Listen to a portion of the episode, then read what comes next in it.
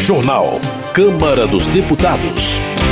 Regulamentação do uso de inteligência artificial nas eleições é uma das prioridades da Câmara. Plano contra a violência nas escolas pode ser incluído em política de segurança pública. Subcomissão recomenda avanços para integrar sistemas informatizados de saúde. Boa noite. Uma subcomissão recomenda avanços para integrar os sistemas informatizados na área de saúde. A repórter Silvia Munhato tem mais detalhes do relatório final.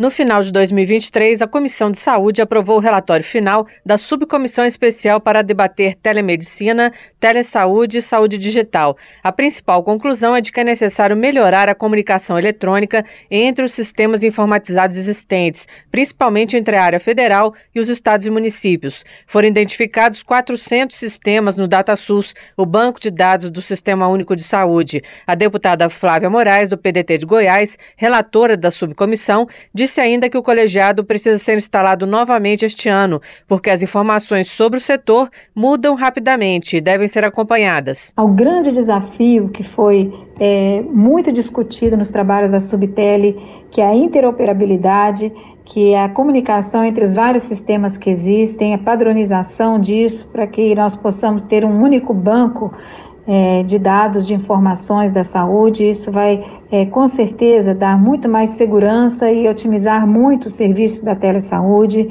É muito importante também garantir a segurança desses dados. Flávio explicou que o grupo ouviu várias experiências e serviços digitais de cidades brasileiras e foi constatada uma deficiência para a transmissão de dados na região norte e até falta de acesso à internet, no caso de territórios indígenas, mas ressaltou a importância da telemedicina para o monitoramento dessas populações e de outros grupos vulneráveis, como os idosos. A deputada lembrou que foi sugerido o aproveitamento de infraestruturas já existentes como as de escolas públicas. Seria a expansão da rede, aproveitando o sucesso que houve na educação, aproveitando é, e fazendo a expansão das fibras óticas que já existem nas escolas para os postos de saúde mais próximos. O relatório recomenda investimento em pesquisa e desenvolvimento tecnológico para superar os desafios estruturais e a necessidade de manter a integridade e confidencialidade dos dados em todo o processo. Somente o Conect SUS, que traz dados de usuários do sistema, já acumula mais de 40 milhões de downloads. Os gestores também mostraram as iniciativas existentes em relação a prontuário usuários eletrônicos e no uso da inteligência artificial para otimizar diagnósticos. Flávia Moraes destacou a tramitação do projeto de lei que cria o cartão do usuário do SUS como parte do esforço de digitalização dos dados. Da Rádio Câmara de Brasília, Silvia Minhato. Saúde.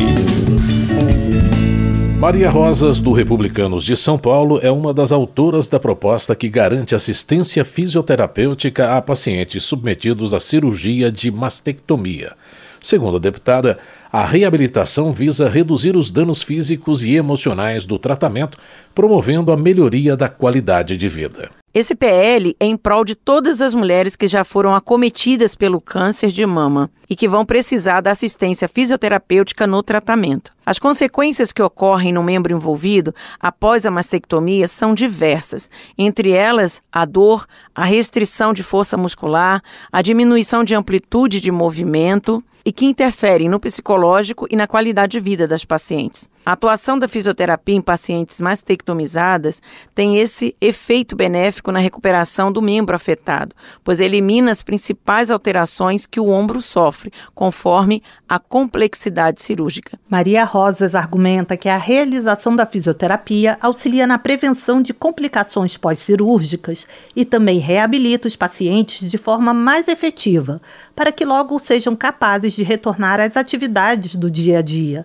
A proposta aguarda votação no Senado. Direitos Humanos. Laura Carneiro, do PSD do Rio de Janeiro, ressalta o papel do parlamento em criar instrumentos legais que garantam ambientes seguros para crianças e adolescentes. Por isso, a deputada apresentou a proposta que garante o direito a um lar feliz. O projeto já foi aprovado na Câmara e no Senado e aguarda a sanção presidencial. O PL considera dever do Estado, da família, da sociedade a promoção da parentalidade positiva. A manutenção da vida para esse projeto envolve ações de proteção à criança, como condições para sua sobrevivência, saúde física, saúde mental, prevenção de violências e violação de direitos. Está prevista ainda a criação de um sistema de proteção integrado envolvendo uma ação conjunta de todos os órgãos governamentais, instituições de ensino ensino, de saúde, organizações não governamentais. Enfim, é um grande sistema que busca agilizar a identificação e o enfrentamento das situações de risco. Além disso, ela propõe políticas específicas de combate ao trabalho infantil, à exploração sexual e ao tráfico de crianças e adolescentes. Outro projeto de Laura Carneiro visa instituir o Marco Regulatório Nacional de Acolhimento, tendo como base o fortalecimento das redes de proteção de crianças e adolescentes em condições de vulnerabilidade. A deputada explica que o objetivo é amparar os menores, oferecendo experiências reparadoras para retomar o convívio social. Luciano Dutti, do PSB do Paraná, teve um projeto aprovado na Comissão de Defesa dos Direitos das Pessoas com Deficiência que permite a coincidência de férias do trabalhador com as de filhos com deficiência. O deputado explica a proposta. O texto acrescenta esse dispositivo à CLT e permite que os pais possam acompanhar os tratamentos de saúde e também ter momentos de lazer com seus filhos no período de férias, sem prejuízo a outras atividades. Luciano Dutti apoia a legislação voltada para pessoas com deficiência e portadoras do espectro autista. Ele defende a equidade no exercício dos direitos e liberdades fundamentais. A inclusão é um direito de todos e devemos nos dedicar a elaborar políticas públicas que assegurem esse compromisso perante a sociedade. E é possível, sim, promover a mudança no pensamento das pessoas. A sociedade e o poder público têm papel fundamental para que as políticas inclusivas sejam construídas, defendidas e praticadas. Padre João, do PT de Minas Gerais, ressalta a importância do diálogo com a população na construção de políticas e programas voltados ao crescimento nacional. Ele cita como exemplo o projeto Juntos para Servir, realizado em parceria com deputados estaduais e vereadores para discutir assuntos que vão originar projetos de lei nas três esferas do legislativo. Segundo o padre João, através de audiências públicas, surgiu a ideia do combate ao uso indiscriminado de agrotóxicos, que são causadores do extermínio de abelhas e da contaminação das águas.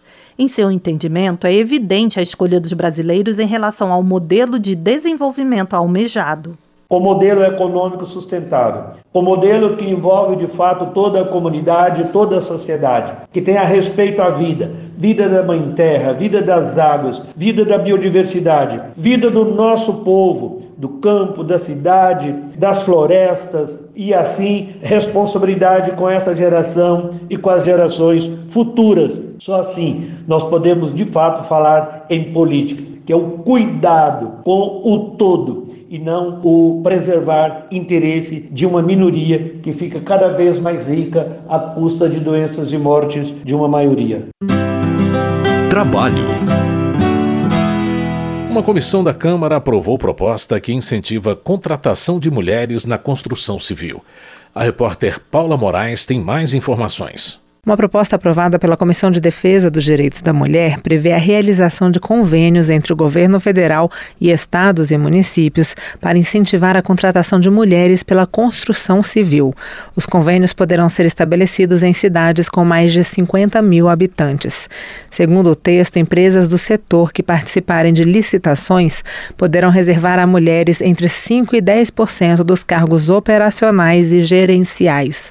O programa tem entre seus objetivos executar ações em rede por meio de convênios com os governos para implementar políticas de emprego, renda e desenvolvimento econômico de mulheres, qualificar mulheres por meio de cursos oferecidos por convênio com instituições federais e difundir informações sobre o direito de igualdade da mulher Relatora do texto na Comissão da Mulher, a deputada Franciane Bayer, do Republicanos do Rio Grande do Sul, afirma que a construção civil ainda é um ambiente muito masculino. Um programa, então, que lança né, a qualificação, na capacitação dessas mulheres e uma pequena reserva de vagas para as mulheres atuarem na construção civil. É importante a gente falar sobre isso porque hoje é um ambiente muito masculino, mas não quer dizer que não existam mulheres que exerçam essa profissão. Inclusive, eu tenho uma amiga que ela é mestre de obras, né? Então, quando a gente fala disso, é trazer essa visibilidade para essas mulheres e essa oportunidade de mais um meio de busca de trabalho, de inserção, né? E mostrar que a mulher pode sim estar em todos os espaços que ela desejar. A proposta que busca incentivar a contratação de mulheres pela construção civil será analisada ainda pelas comissões de Trabalho, de Finanças e Tributação e de Constituição e Justiça. Da Rádio Câmara de Brasília, Paula Moraes. Segurança Pública. Um plano de enfrentamento à violência nas escolas pode ser incluído como instrumento da Política Nacional de Segurança Pública. A reportagem de João Gabriel Freitas explica. Os últimos dois anos foram marcados pelo aumento da violência extrema nas escolas brasileiras. Um mapeamento da Universidade Estadual de Campinas sobre violência em ambientes escolares aponta a ocorrência de 21 ataques entre fevereiro de 2022 e outubro de 2023. Seis casos a mais em relação aos 15 registrados pela mesma pesquisa em todos os 20 anos anteriores. Diante da explosão de casos recentes, a Câmara dos Deputados avalia a criação de um plano nacional para prevenir e enfrentar a violência no ambiente escolar. Dois projetos sobre o tema foram reunidos em um texto único e aprovados pela Comissão de Educação. Pela proposta, o Plano Nacional de Prevenção e Enfrentamento à Violência no Ambiente Escolar passa a integrar a Política Nacional de Segurança Pública e Defesa Social. O relator da versão aprovada, deputado Diego Garcia, do Republicanos Paranaense, considera a medida um passo importante ao incluir a violência escolar nas pautas de segurança pública. O deputado afirma que uma das estratégias para a prevenção desses ataques é ampliar o suporte psicológico aos alunos e professores, com a inserção de novos profissionais da saúde e de segurança nas escolas. Uma vez que a gente inclui isso dentro de uma política nacional, você justamente você tira as barreiras existentes que às vezes impedem de um profissional, por exemplo, na área de saúde mental, de adentrar o ambiente escolar. Um profissional na área de segurança, ele consegue apontar aos profissionais na área de educação medidas e estratégias que é, a pessoa muitas vezes ela sequer tinha pensado naquilo. Ela sequer previa diante de uma situação, de um caso de violência, de um atentado na escola. É isso que o projeto vai poder agora, é, uma vez aprovado, auxiliar o ambiente escolar, trazendo esses outros profissionais para trazer contribuições aos profissionais na área de educação e maior segurança e proteção das nossas crianças nas escolas. O projeto, que prevê um plano de prevenção e enfrentamento da violência no ambiente escolar, como instrumento da Política Nacional de Segurança Pública e Defesa Social, precisa agora da avaliação das Comissões de Segurança Pública e de Constituição e Justiça. A proposta não precisa passar pela avaliação do plenário. Da Rádio Câmara, de Brasília, João Gabriel Freitas. Sanderson, do PL do Rio Grande do Sul, cobra celeridade do Senado na votação de projeto que acaba com as saídas temporárias de presos, conhecidas como saidinhas. O deputado ressalta que a Câmara já aprovou a matéria há mais de um ano e que o objetivo da proposta é dar mais segurança à população. Sanderson ressalta que a Lei de Execuções Penais, que aborda as saídas temporárias, data de 1984 Segundo o deputado, isso demonstra que é preciso mudar as regras sobre o assunto, implementando medidas atualizadas de acordo com a realidade de 2024. Nós não vamos nunca resolver o problema do crime no Brasil sem atacar a raiz do problema que está no sistema prisional. O sistema prisional brasileiro é muito falho. Há fragilidades, a legislação brasileira permite essas fragilidades. Hoje, dentro dos presídios, dali de dentro, organizam-se crimes de todo tipo. Isso não dá para admitir. O Estado não pode fechar os olhos e ser omisso, leniente, permissivo com a bandidagem que de dentro dos presídios organiza todo tipo de crime. E esse contato do preso com o mundo externo faz mal, porque ele sai e vai trazer todo tipo de maldade para dentro do presídio. Economia. Rosana Vale, do PL de São Paulo, explica que votou contra a reforma tributária porque acredita que a proposta foi elaborada de forma apressada, com o objetivo de aumentar a arrecadação. Segundo a deputada, os problemas virão de forma gradativa durante a implementação das novas regras. Em breve, nós teremos o maior imposto de valor agregado do mundo, serviços de internet, aplicativos de transporte e entregas vão ter taxação maior. Os prefeitos vão poder aumentar o imposto predial e territorial urbano, que é o IPTU, como quiserem, bastando um decreto. As taxas de energia também vão subir por força das novas regras do setor. Como sempre, tudo isso vai cair nas costas do contribuinte. Rosana Vale salienta que a extinção do imposto sobre serviço retira 105 bilhões de reais dos cofres das prefeituras. A deputada acrescenta que o município de Santos, por exemplo, vai perder 825 milhões de reais, uma quantia superior ao valor investido na educação municipal. Política. A regulamentação do uso de inteligência artificial nas eleições é uma das prioridades da Câmara em 2024. O repórter Antônio Vital acompanhou a discussão em torno do tema. O uso eleitoral de ferramentas de inteligência artificial é uma das maiores preocupações do Congresso este ano. Diversos projetos em tramitação propõem maneiras de evitar a produção e divulgação de distorções e notícias falsas a partir do uso da tecnologia.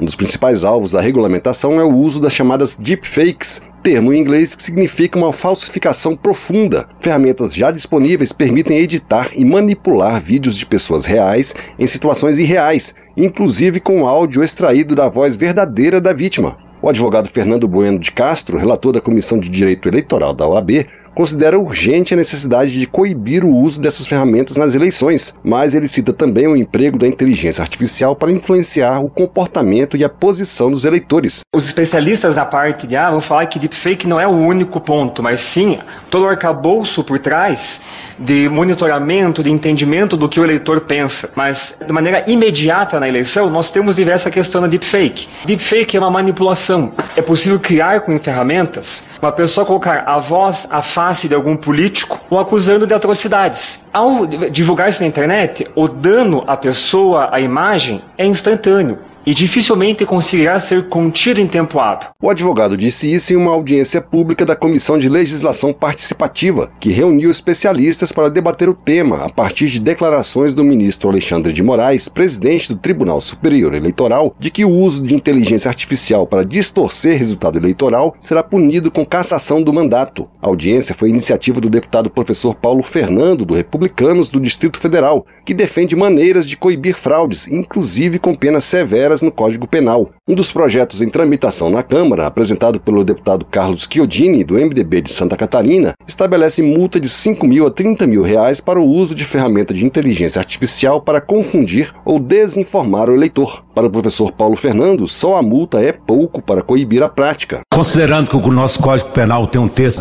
muito atrasado, cuja necessidade de atualizá-lo, principalmente em relação à inteligência artificial. Hoje pega a nossa voz aqui e pode fazer um pronunciamento exatamente contrário àquilo que a gente pensa. No ano passado, a Câmara aprovou o projeto que prevê pena de até quatro anos de prisão para quem usar ferramenta de inteligência artificial para manipular a imagem de uma pessoa e colocá-la em situação de nudez ou sexo. Em 2021, outro projeto aprovado pela Câmara estabeleceu princípios para o desenvolvimento e aplicação da inteligência artificial no Brasil. O projeto deixa para o governo a definição sobre fiscalização e procedimentos quando o uso da inteligência artificial for considerado de risco. Essa proposta está no Senado, aguardando para ser votada. Se for alterado, volta para a Câmara. Também tramita no Senado outro projeto que cria um marco legal para a inteligência artificial. O projeto foi apresentado pelo presidente do Senado, Rodrigo Pacheco. Ele prevê ferramentas de governança, fiscalização e supervisão para o desenvolvimento da tecnologia. Tanto Pacheco quanto o presidente da Câmara, deputado Arthur Lira, incluíram a regulamentação do uso da inteligência artificial como uma das prioridades deste ano. Para Arthur Lira, sem mecanismos de controle, essas ferramentas podem distorcer o resultado eleitoral. Neste ano, não poderemos deixar de dedicar atenção também ao uso crescente de uma coisa que é essencial mas muito polêmica, no uso crescente da inteligência artificial. Sabemos que, sem a necessária regulamentação da inteligência artificial, esses instrumentos podem, entre outros males, distorcer a vontade popular, sobretudo em ano eleitoral, Essas distorções comprometem a representatividade dos eleitos, afetando assim um dos fundamentos essenciais à nossa democracia. Há quatro anos tramita na Câmara projeto apelidado de PL das Fake News, que prevê punições para quem produzir e divulgar notícias falsas, o que inclui as plataformas de internet. O projeto ainda não foi votado por falta de consenso. Da Rádio Câmara de Brasília, Antônio Vital. Termina aqui o jornal Câmara dos Deputados, com trabalhos técnicos de Everson Urani e apresentação de José Carlos Andrade e Mônica Tati. Uma boa noite para você. Uma ótima noite. A Voz do Brasil retorna na segunda-feira. Bom fim de semana. Você ouviu A Voz do Brasil. Boa noite.